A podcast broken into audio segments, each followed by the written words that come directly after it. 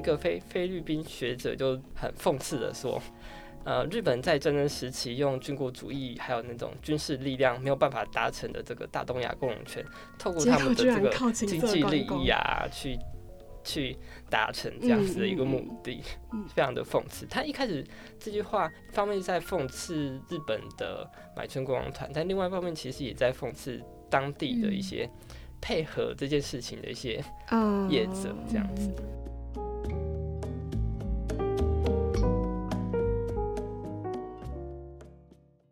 欢迎收听有故事要说，本节目由故事 Story Studio 制作，每周挑选一篇 Premium 文章说给你听。嗨，我是一柔。大家好，我是紫嫣。嘿，我们今天要聊的是一个跟最近 Netflix 上已经上到要上到第三季吧的，最近要要上映第三季，对的电视剧有关，就是《华灯初上》。那紫嫣有看吗？没有，我没有时间，我一直很想看，但是我一直没有时间看。我已经很久没有追剧了，不过即使没有追，我都还是知道。演到哪里？现在大家都很期待凶手是谁，因为他在社群上面有很高的讨论度，就不用追这个剧都可以知道他现在剧情进展到哪里。对对对，知道吴康仁有对对对对对，是叫宝宝吗？是。然后呃，我们今天要聊主题其实是《华灯初上》中的那个主场景就是调通。嗯，那刚好我们公司也在去年搬家的时候搬到调通这附近附近。紫嫣对调通的印象是什么？晚上还很热闹的地方。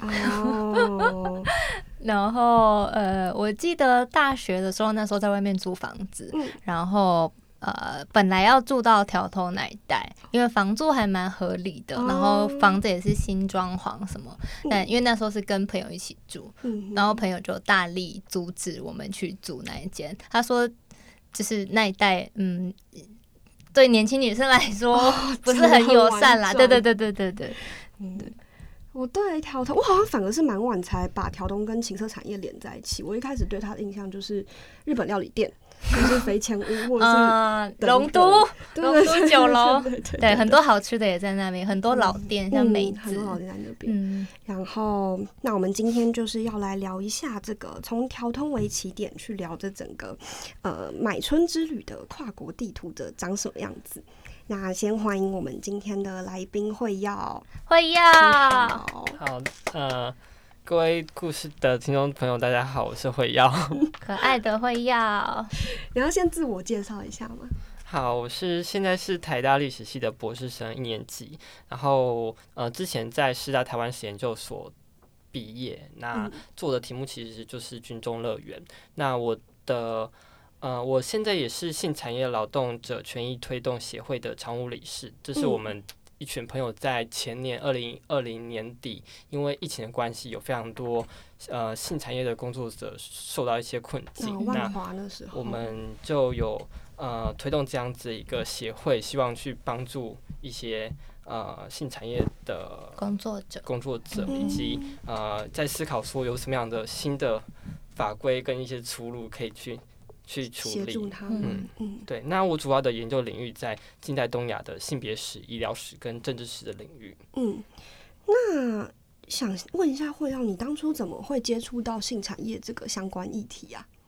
好，嗯，当初会接触到这个议题，其实是我在大学的时候就常跑性别的社团，跟呃。跟我的一些报告其实也都跟性别议题很有关系。嗯，那最后就是以军中乐园，在大学的时候就以军中乐园为题目，只是当初当时没有完成，后来就拖到硕班才把它写完。嗯，那其实我在大学毕业之后就一直很纳闷说，因为我在写的过程当中遇到很大的困境是。我不是性工作者，也不是女生，然后也不用当兵，因 为我免疫，所以我不知道我用什么样的角色去写这个论文，然后我才会被去质疑，就是我不是当事者，我有我有什么样的资格去写？所以我当时其实呃有一度去去从事相关的行业，那其实也是？刚好，也是刚好遇到有认识的人，然后有进入过相关的产业。对，那这段可以讲吗？这段好有趣。呃，就你有亲为了写这个论文，还去怎么讲田野？田野是这样吗？算田野嘛，但其实主要目的就是赚钱啊。哦哦，对，因为刚毕业就是没有钱，然后就想说嗯，呃，赚钱，然后去学个经验也好，这样，然后哦对，所以你也是一个工作者了呢。次而已，嗯也嗯就是算打零工的概念，那工作内容是什么？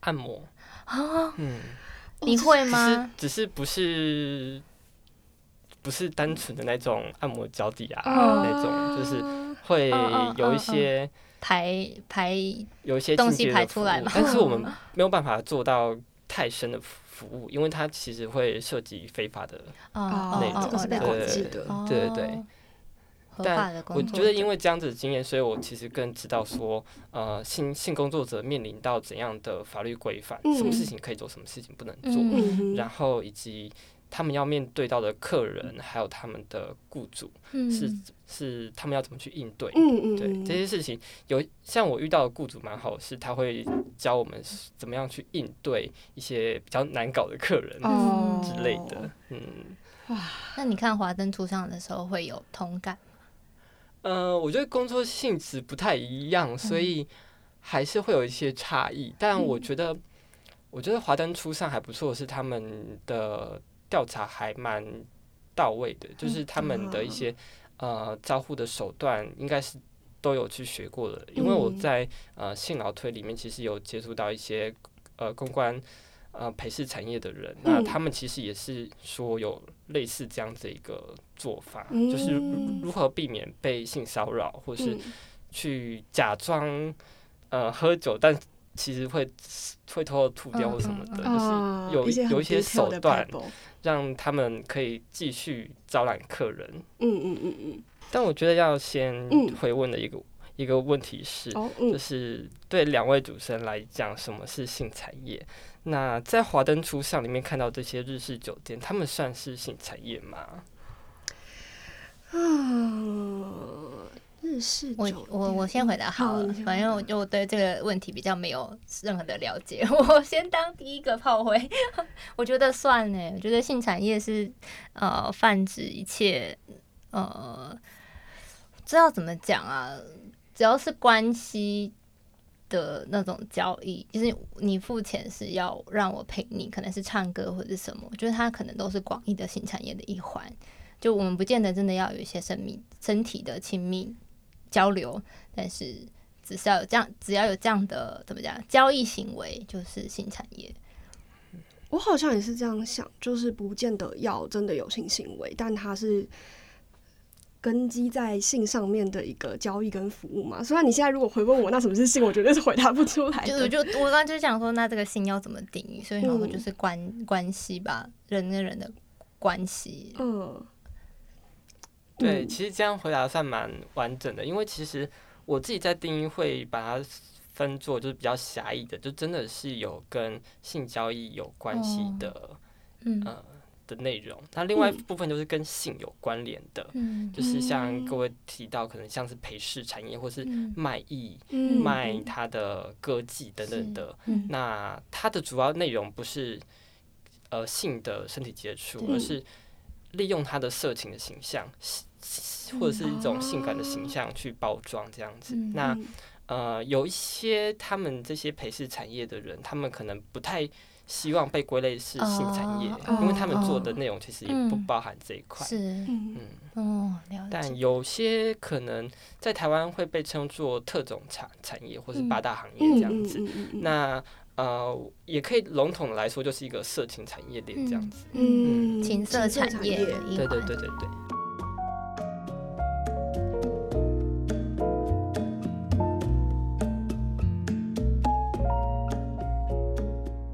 这一集的三个重点呢，就会是第一，呃，我们常常在讲调通调通，但是到底什么是调通呢？会在这里一次告诉你调通的前世今生。第二，为什么日本男人会那么喜欢跑来台湾买春？那台湾有什么特别的地方是让他们流连忘返的？第三，日本的买春地图是怎么遍及东南亚、东亚各地，那缔造出一个另类的大东亚共荣圈呢？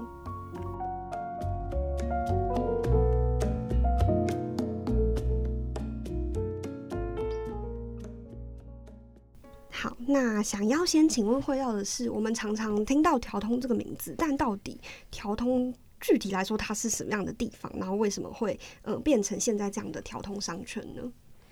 好，那调通大概是从，因为这个名词很明显就是比较日式风格，对它其实跟日治时期的由来有一些关联。那它的范畴大概是在现在的中山北路以东，然后新生北路以西，南京东路以南，跟市市民大道以北的这个区块一个区块。那因为当时日本日日本到现在其实都是用听就是丘来命名一些一些街道跟一些区块。那当时这块叫做大正町，那主要的居民其实是以日本人为主。那因为当时日本人呃主要是在城内为主，那后来慢慢的延伸到大正町这一块，或是更北的更北的一些地区。那呃当然也是有一些少数的比较有钱的台湾人可以。会在那边买地。嗯，那另外一方面，其实因为他们呃现在的中山北路在日治时期，它其实是一个赤石街道，就是它沿着这条赤石街道往北走，它其实就可以通到呃圆山的台湾神社，就是圆山大他们来说有点像朝圣的一条路吗？对对对，那其实相关的像那个当时的美国大使馆，还有一些呃台湾总督。明石元二郎的那个骨灰埋藏的地方，其实也都在那附近，所以那边其实呃，跟整个日本的政治经济是比较有息息相关的地方。所以当时听起来，它是一个呃高档生活地段，嗯，或者是日日本人聚集的一个场域。嗯，可以这样理解，跟跟跟现在调通这个形象还蛮蛮不符合的。后来不一样，它本来是一个住宅区。嗯，对，它主要应该是住宅区为主，当然还是会有一些商家。那有一点类似现在看到非常多豪华的饭店。嗯，那当时可能也是类似的情景。嗯，那后来是为什么会变成我们现在知道的调通呢？哦，跟现在的调通会比较有关系，应该是从就是战后一九四五年以来，然后呃国民党呃大量的接收日产，然后这一块其实很多其实也是呃被那个呃国民党的或者是外省的一些那个商业的企业买走，那很大一块其实是政府的用地，那有一些。呃，在一九五五五一年以来，有那个美军顾问团来到台湾。那他们一开始主要的根据地在远山，那其实离这一带其实就非常近。那在一九五四年，我们又通过一个中美共同防御协定这样子。那在一九五一年那个时候来台是美军顾问，美军顾问团。那在一九五四年之后，因为这个中美共同防御协定来台湾的叫协防美军。主要就是比较比较位阶比较低的一些军人这样子，对对对。那顾问的话，阶层通常比较高一点。那不过他们共同性就是他们时常会在这一带活动，所以这一带就慢慢的因为有这样子的一个有一个商机，所以就慢慢的形成一个以美式酒吧为主的这样子一个一个产业链这样。因应进来搬过来这边的人，所以开始不同的商业活动，这样照顾他们的需求。嗯，那那会让你在文中有写到，当时其实美军他们来到台湾，在这一带，在酒吧里就会跟台湾的呃台湾酒吧的女生会产生一些互动，然后会有一些冲突或是故事，对不对？可以请你分享一下你在文章中写到的这个关于美国军事米勒的故事吗？好，那其实这个故事是在。呃呃，美军在台肇事违法案的一个呃外交部的档案，对一个外交部档案里面的资料。那它的期限大概是一九五零年代一直到一九六六年。那这个时间其实非常的关键，因为在一九六五年之后，台湾其实对协防美军有比较严格的规范，就是呃让他们可以受到中华民国刑法跟民法的制约。但这块其实一直没有涉及到。顾问这一块，因为当时在一九五一年签订的条约的时候，呃，美军顾问的地位几乎是跟外国大使是一样的，超级高的，对他们没有办法受到中华民国任何法律的规范，所以也因为这样子，所以其实造成非常多台湾民众的不满困扰。对，那最有名的当然就是常会听到的那个。雷雷诺被杀的那个案子，就是刘自然案，对对对。那其实在这之前就非常多案例。那我在这边提到是跟，就是跟那个呃，这个这位在蔷薇酒吧服务的女服务生莉莉有关系的一个 case。嗯。那这个是发生在一九五六年的四月二十八号。嗯。那美军的军事米勒就跟他的朋友张祥生到中。中山北路一段的这个蔷薇酒吧消费，那他就看到这个女服务生莉莉，那他就去握他的手，然后去挑逗她，然后 当然莉莉就会反抗说，因为他抓的太用力了。那依照那个答案的描述，就说啊，这这个米勒就把莉莉带去后院，然后不知道过程发生什么事情，那老板就突然听到一阵。就尖叫声，然后就发现就是莉莉被打了，她的牙齿是松脱这样子，然后那个米勒就非常对对那些围观群众非常那非常不满的怒吼说：“你们这些中国人就是很用一些非常情绪的 一些发言这样子。”那莉莉后来就是应我猜应该是一应该是。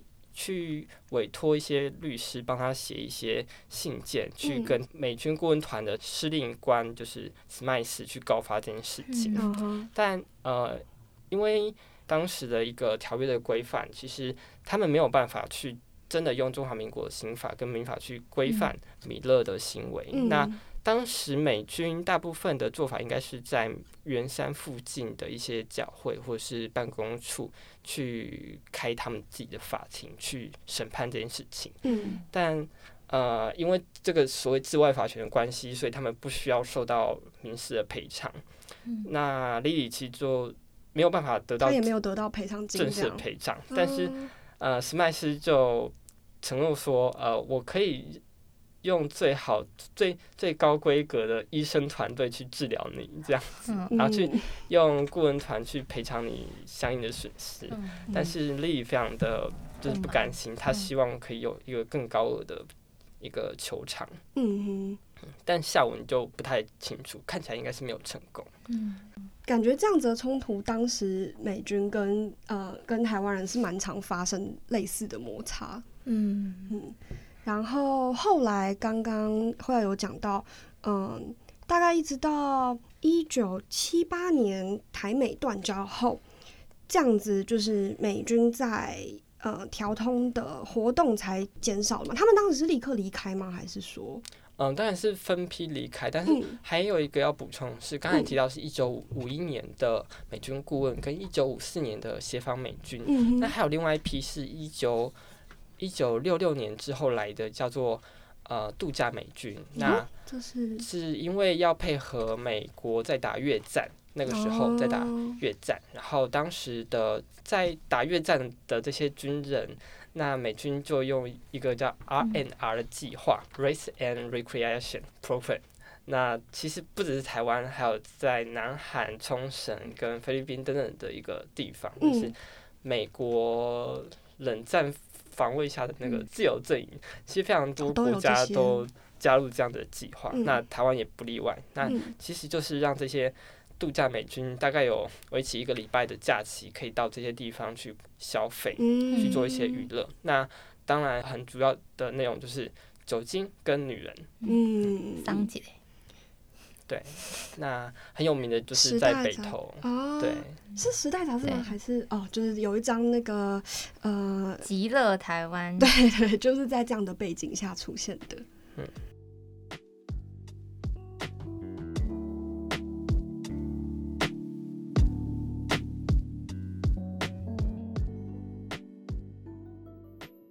后来随着台美断交之后，美军渐渐离开台湾之后。呃，多了一个新的国家的呃的人的身影进来到这个条通，那就是日本人。然后会要在文章中提到一个很有趣的小故事，来跟大家分享一下。就是呢，当时的日本的报纸《读卖新闻》有一个专栏叫《人生案内》，那就有一个来自东京的呃女生叫恩子，她投书说，嗯，她跟她的丈夫结婚了五年，然后他们有一个孩子，然后她的丈夫三十八岁。总之就是很幸福美满这样子，但是她在想说，诶，为什么她的丈夫每次出国都是去台湾旅游呢？就为什么都选台湾？有什么有什么秘密吗？那有一天她在整理行李还是整理东西的时候，她发现说，诶，有她找到一张她的丈夫跟台湾女子的合影，甚至后面还有那个呃地址还是电话。那她就发现说，诶，这个其中有问题，有猫腻。对，她就跑去问她丈夫说，哦，这怎么回事？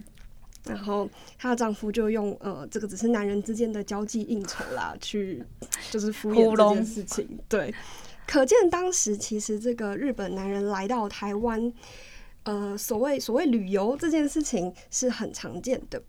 那其实这边虽然写说旅行就是买春的意思啦，那呃，等于后来在在一九八零年代之后，是日本男人来到台湾买春，这个背景可以请会要帮我们介绍一下吗？其实确切来说，应该是一九六四六年之后就有这样子的状况。那主要就是日本的经济开始蓬勃发展，因为他们大概在呃一九四五年战败之后有二十年的修复期。那在一九六五年左右开始呃经济发展起来，然后有大量的观那个旅游业者开始在推动一些方案，让他们的日本男人可以到。国外去做消费，那一开始一九六零年代末期，最主要的消费地点其实就就是在台湾。那主要地方其实是在北投、乌来或是礁溪等等的温泉地。对，这完全很符合日本人的性格。对对对。那一直到一九七二年，因为那个台日断交的关系，所以其实有一些日本人其实就转往。南韩去做消费，那当然，南韩本身就有一些呃，在那个当时的朴正熙政权，其实也有在推动，因为他们在一九六五年的时候签订了日韩基本条约，那基本上这个条约就是把日本跟南韩之间的一些殖民关系，用国与国之间的赔偿处理掉。那这个其实也是引发后来慰安妇争议的一个非常重要的一个。一个条约，那因为这样子的背景，所以朴朴正熙在当政的时候非常希望把那个经济发展起来，那他就大量开放观光，那这件事情在一九七二年之后，呃，引起当时南韩的一些基督教团体非常大的不满，因为他们发现有非常大量的日本观光客其实就是来这边做性观光的消费，那在南韩叫做寄生观光。那这个寄生是什么意思？呃，寄生在南韩比较是呃类似日本的艺妓，或是歌妓等等一些。女字旁的那个妓，然后生是生活的生。对，那寄生有一点类似艺妓，就是它其实是卖艺不卖身的，就是也是像调通这种是陪侍产业为主的，但是当然它里面当然可能会有一些。真的去做性交易的行为，嗯，也有可能。那这其实是呃比较隐晦的一个一个，比较是台面下的。对对对。那主要来讲，应该是不涉及那一块。嗯。那因为这样这件事情，所以其实引发了当时的韩国的基督教团体非常大的不满，所以他们有号召一些女学生去包围当时的机场，哇，去阻止这些日本观光客来来到韩国。对对对，但是当然还是会到。那有一段时间用这样子的策略。那这件事情其实也渲染到日本日本的基督教跟女权团体，他们也去呼应这样子的做法，所以他们也有一阵子去去阻止，去去他们的机场去做抗议。嗯，他们也不支持他们自己国家的男人去别的国家进行这个情色观光，这样。对，所以其实你可以看到，说在日本男人去做这样子一个观光，等于说日本的经济发展起来之后，其他国家的政府跟一些呃旅游业者，他们想要赚这笔钱，在这个这个跨国的资本的交易的脉络当中，他们是一个互惠的关系。但为了对抗这样的关系，所以当时的跨国的一些。呃日本、韩国或者其他地方的人权团体或是基督教团体，他们其实就会去抵制这样子的事情。嗯嗯嗯嗯。呃，那刚刚辉耀也有提到说，除了去南韩，其实日本男也会来到台湾，而且他们一开始是在北投乌来啊这些温泉圣地。那后来他们是为什么才跑到条通中山北路、林森北路这一带取代美国大兵呢？那这个脉络应该是跟一九七九年的北投废厂有比较直接的关系。那虽然可能在这之前，那个中山北路其实就有一些社群行业存在，例如说呃服务美国的这些美国的。美式的酒吧，对。那后来在北投废厂之后，等于是那个阵地主要的阵地迁移到台北中山北路这一带来，这样子。那同时也把一些相关的文化，像是那个本来是。那个拿卡西后来变成卡拉 OK 伴唱机的这样形式，也到了这一带来。所以在那个华灯初上，我们其实可以看到，就是有那个伴唱机，然后可以跟客人一起唱歌的这样子的画面。对。好，那呃，等于是后来日本人来到条通这一带之后，有更多的情色活动，随着像拿卡西卡拉 OK 整个兴盛起来了嘛。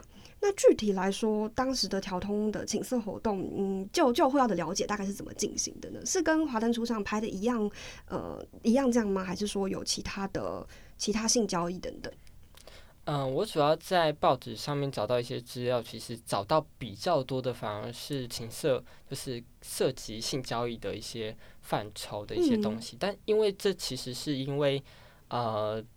在贩卖性行为这件事情上面，其实是违反刑刑法跟当时的那个违警法法相相关的一些行政条约这样子，所以才比较会被记录下来。对对对，那应应该是这样子，所以比较容易见报。但主要的形式应该确实还是以这种啊合法的特种行业为主。嗯，那主要可能就是一些。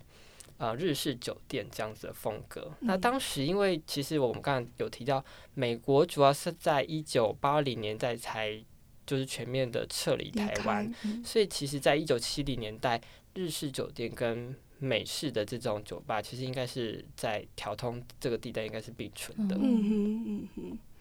那你在文章中好像有提到，呃，这个性交易的例子是。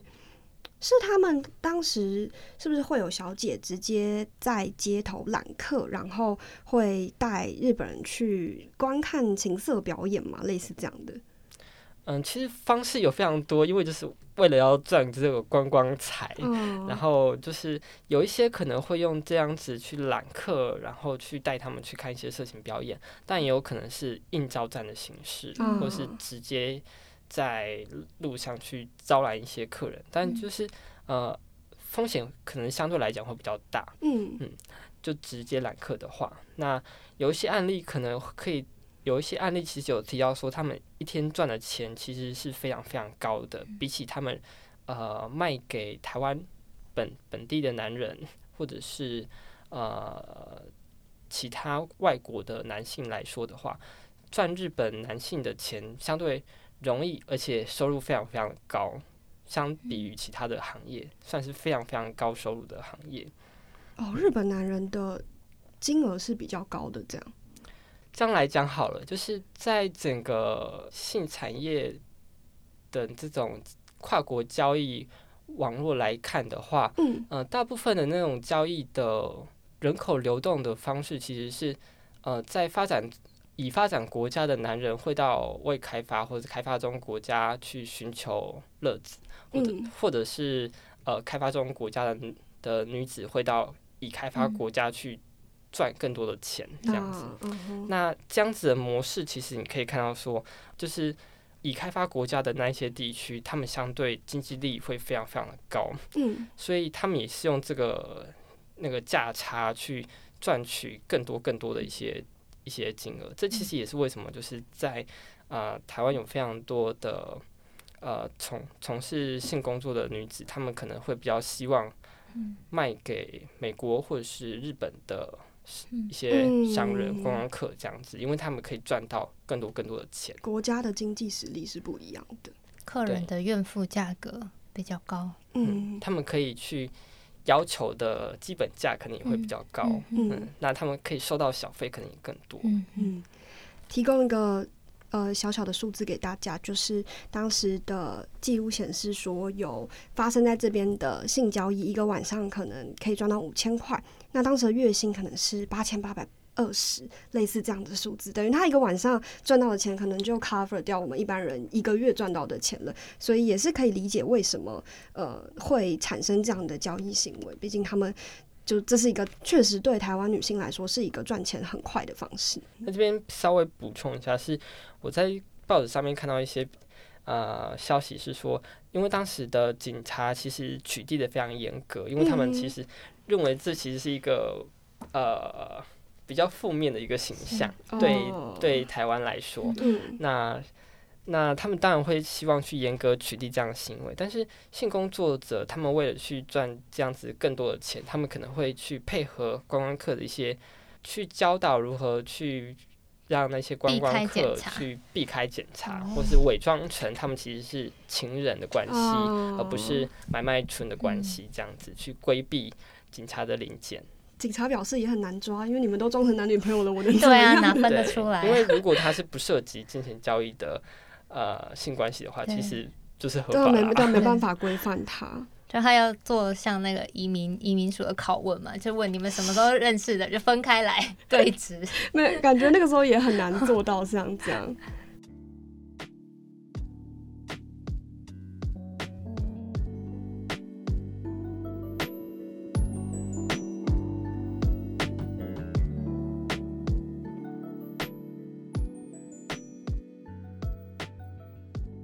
等于，嗯，当时其实台湾的这个性交易算是蛮算算是蛮猖獗的嘛，可以这么说。然后，其实刚刚会耀也有提到说，南韩对于这个跨国买春的行为有很多的抗议。然后，嗯，那那想要来问问看会耀，除了南韩之外，像是台湾或是像是其他东南亚地区，呃，其他日本男人有去买春的那个被观光的国家。大家都有什么样子的反应？哦，我们这边再稍微补充一下南韩的部分好了。好，南韩这边我们刚刚有提到，在一一九七二年开始有一些抗议的行为。嗯，那主要其实真的会有影响。其实，在一九七四年的时候，有一个北韩的刺客叫文世光，那他从日本拿着日本的护照入境南韩，并且试图去刺杀朴正熙。那刺杀未果，然后但是。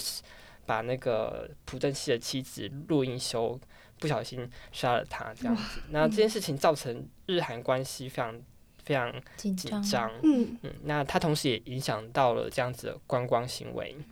那另外就是在一九八零年代很有名的这个光州事件，那韩南韩政府有下达戒严令。所以当时其实日本观光团团要到南韩，其实又更不容易。那有资料显示，有一部分其实会转往南韩的济州岛。那因为南韩济州岛当当时也在发展观光，所以他们相对来讲比较没有受到光州事件的影响。那另外一方面，他们也转往东南亚去做那个买春观光。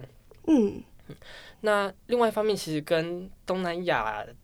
也在推行这个观光有非常大的关系，尤其是像菲律宾当时的执政者是马可士，有点忘记，对，马可士，然后他其实也在推动这样子，透过观光去发展更多的金钱，所以当时在菲律宾其实盖了非常多豪华的那个五星级饭店这样子。那在菲律宾的方式比较。呃，有有有一点特别，是他们有有有些街道就专门服务这些外国观光客，然后他们是呃日本观光客入境菲律宾之后，会有一些女服务生去接待他们，然后把他们带到饭店里面去，然后就是一连串的，等于是一条龙这样子的一个服务这样子。但其实呃，当地的菲律宾女子其实并没有办法赚到足够钱，因为他们其实呃。要跟饭店业者、旅游业者还有相关其他的中介去做分润，对对对，好，所以他们其实赚到的钱其实不见得会真的那么多。另外一方面，在泰国其实也有类似的做法，就是他们的政府在一九八零年代就宣示说他们要积极的去发展观光，嗯嗯，所以他们也开放了很多的观光圈。其实到现在，泰国的观光应该也是蛮有名的，嗯，对，就是而且在色情 观光这方面也是，也是直到现在一直到现在都还蛮有名的。对，那当时日本的男人也有一大批到菲律宾跟泰国，那同样情况也发生在这两个地方，就是呃基督教团体跟人权团体就出来抗议，嗯嗯。嗯，因为他们就认为说，呃呃，这个背景其实在一九八一年一月时候，日本当时的首相铃木善信，嗯，那他当时希望加入东南亚国协，嗯然后他就积极去出访东南亚五国，然后去去有更好的外交关系。嗯，那当时的这些人人权团体就抗议说，你口头上面说要就是促进两国的良好的和谐的关系，但实际上你们日本男人来这边买春其实是。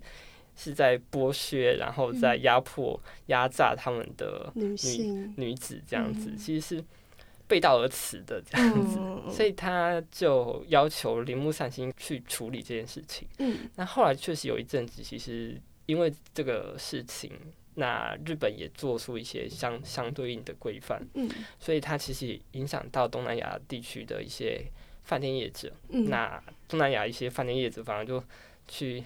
批评说为为什么会因此去影响到他们的生意跟一些业绩？不同立场的人看这件事会不大一样。对，所以你可以看到说，在整个呃资本的产业链里面，还有这个基督教还有人权团体，其实他们看待的观点不同，然后他们做出来的行为以及他们呃的对于这件跨国买春当中可以得到一些利益，还有他们批判的。观点其实非常不同，嗯，那他们在乎的点其实出出发点也不太一样。一部分他们会希望赚取那个观光财，那另外一方面当然会认为说，这其实是一种呃大东亚共荣圈的一个一个变相。对，就是有一个菲菲律宾学者就很讽刺的说。呃，日本在战争时期用军国主义还有那种军事力量没有办法达成的这个大东亚共荣圈，透过他们的这个经济利益啊，去去达成这样子的一个目的，非常的讽刺。他一开始这句话一方面在讽刺日本的买春观光团，但另外一方面其实也在讽刺当地的一些配合这件事情的一些业者这样子。当时台湾对这个买春观光的看法是什么？台湾相对来讲没有那么激烈的抗争行动，就是显而易见的。那呃，这可能会有非常多的因素。那一方面是台湾的本身的政治环境，因为呃，在一九七八零年代，并没有像当时的南韩或是东南亚有那么积极蓬勃的这个民民主抗争的活动。嗯，当然有一些小规模的抗争，像是美丽岛事件等等的，但呃，相对发展的时间比较晚一点点。嗯，那另外一方面，它可能是呃，也是因为台日之间并没有，已经不是那个正式的外交关系。那这可能也会影响到台湾人如何去看待这件事情。嗯，当然也有可能是台湾人就觉得，哎，这就是赚观光财，所以他们。不 care 这件事情，嗯，那小部分会有一些文章会去批判说，诶，这其实是非常丧权辱国的事情，嗯，那最有名其实是一位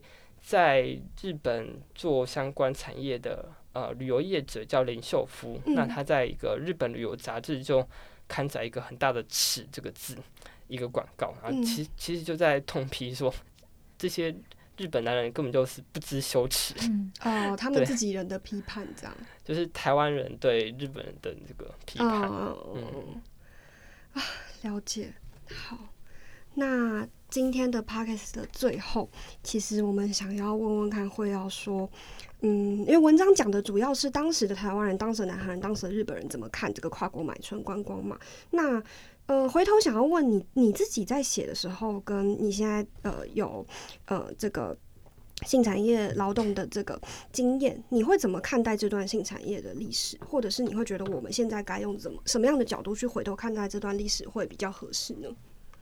我们刚才其实谈到非常多，包括资本主义跟性别结构的一些一些结合，还有国家民族主义的一些情绪。嗯，呃，但我在最后，我希望从一个性别议题跟呃性别结构。更去深化这样子一个讨论。嗯，那我我我先从后话来讲好了，就是在一九九七年时候，台湾有非常有名的废娼争议。哦，对，嗯，对。那其实这个废娼争议在国外，包括像美国或是在其他国家也都常发生。尤其在女性主义阵营里面分成两派，一派是激进激进女性主义者，那他们认为说，呃，这个在父权体制底下，女性的性其实总是被男人剥削，包括。呃，尤其是色情或是这些性的贩卖行为，它更是如此，因为它其实是把是男人把女性的身体给物化，还有商品可以交易的。对对对，那呃，这是他们的一些一个观点，所以他们其实否认性产业或是性工作这样的词汇，因为他们很激进的认为说性不应该就不应该被当做是一个工作，嗯。那相对来讲，另外一些比较性激进立场的女性主义者，他们就会提倡说，其实不总是这个样子。他们用另外一个体系，认为说，不管在法律制度啊，或是一些医疗的社会文化的观点，其实会去区分说，婚内的不涉及金钱交易的，或者比较香草式的性爱，其实是比较需要被保障的，是比较合理合法的范畴。那另外一方面。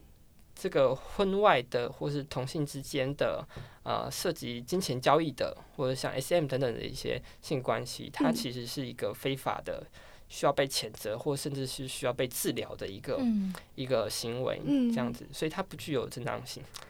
那因此他们就希望去颠覆这样子一个结构，呃，去促成一个在性这个层面上的一个平等跟自由，这样子。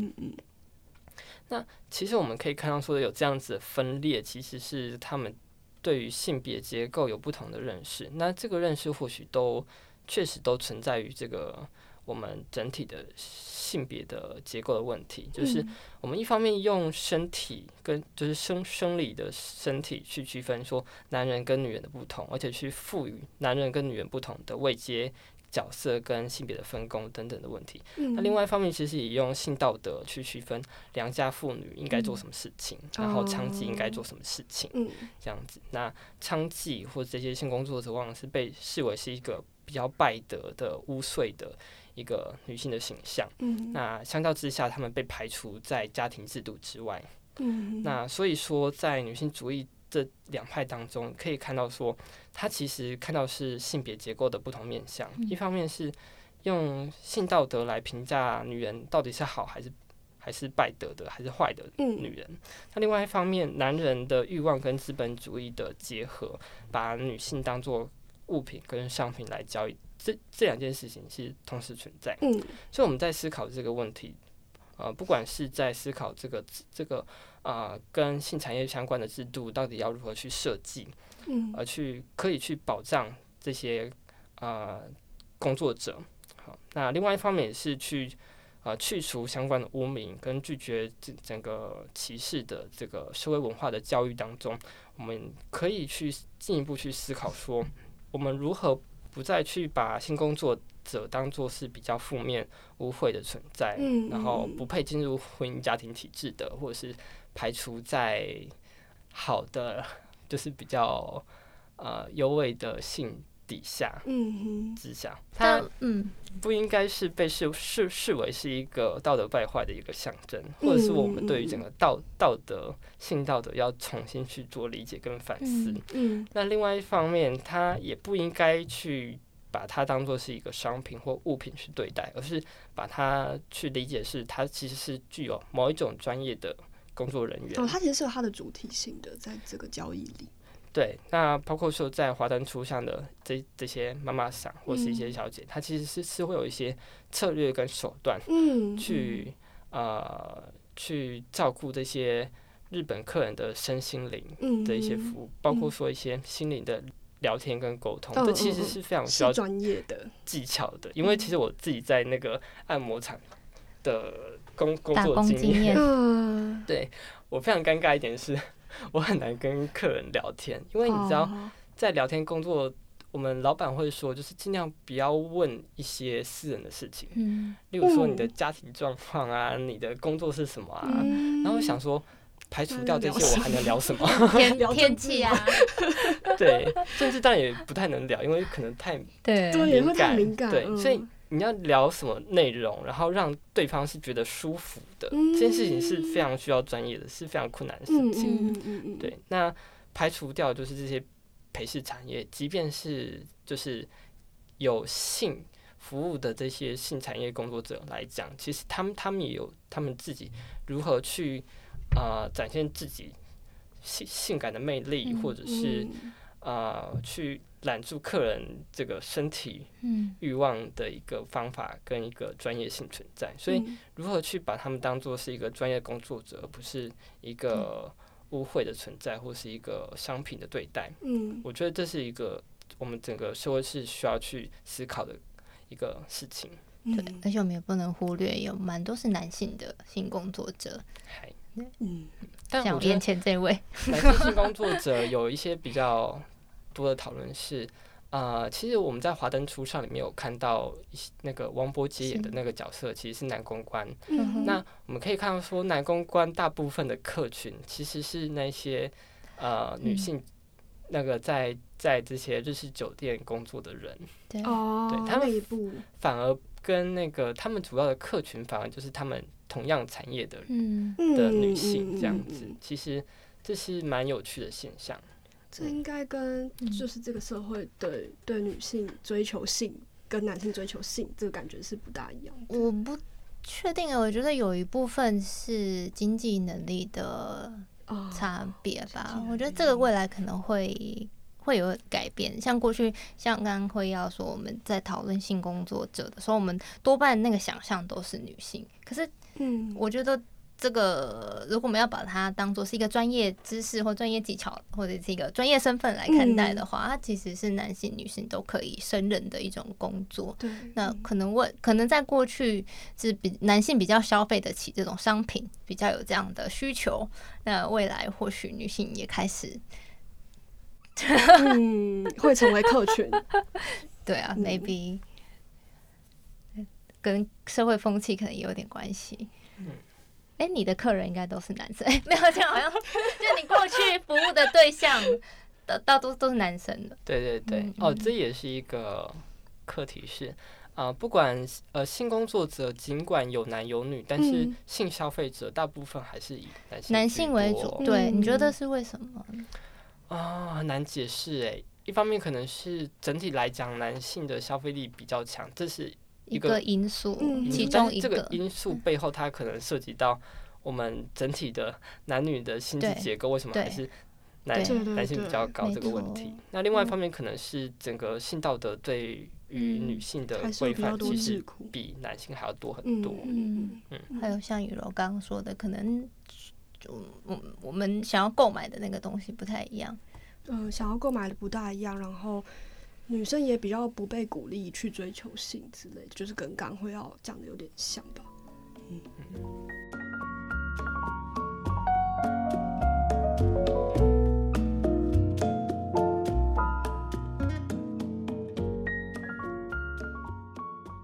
好，今天非常感谢惠耀的分享，那我们就来到了今天的无关紧要的历史小知识定番，来麻烦子嫣。好，今天的无关紧要历史小知识，就是我们刚刚在 podcast 内容有提到说，今天的条通商圈虽然是一个非常热闹的夜生活、多彩多姿的地方，但是它在日治时代曾经是高级住宅区，就它前身像刚刚提到的是大正町，那主要是给日本的公务员居住，是一个高级社区，就可能像是现在的。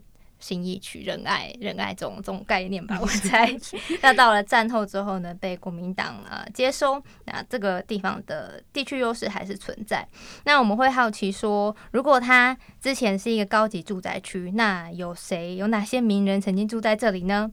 答案是台湾第一位医学博士杜聪明就曾经住在三条通，然后还有前台北市长黄朝琴，还有邱逢甲的儿子邱念台，还有画家陈进、作家丰子恺，甚至前总统蒋经国等等等等，这些名人都曾经住在条通。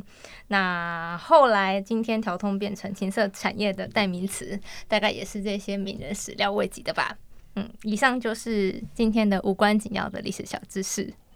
好，谢谢紫嫣。那今天也再次谢谢会要，然后欢迎听众朋友们，如果对我们的内容感兴趣的话，可以到 Apple Podcast 为我们留下一点评论，或者是到我们的故事 IG 留言，看你们想听什么，或有任何回馈都可以跟我们分享。那以上的内容是出自故事 Story Studio 网站，由作者姚慧耀所撰写的文章。台北调通，华灯初上。曾经在台湾温柔乡的日本男人，揭秘七零年代跨国买春旅行团的情色地图。对这篇文章的标题很长，那欢迎上我们的网站订阅，阅读更多的精彩细节，或是追踪会邀更多好看的作品。我们今天的故事就说到这边喽，下次再见，拜拜，拜拜，拜拜。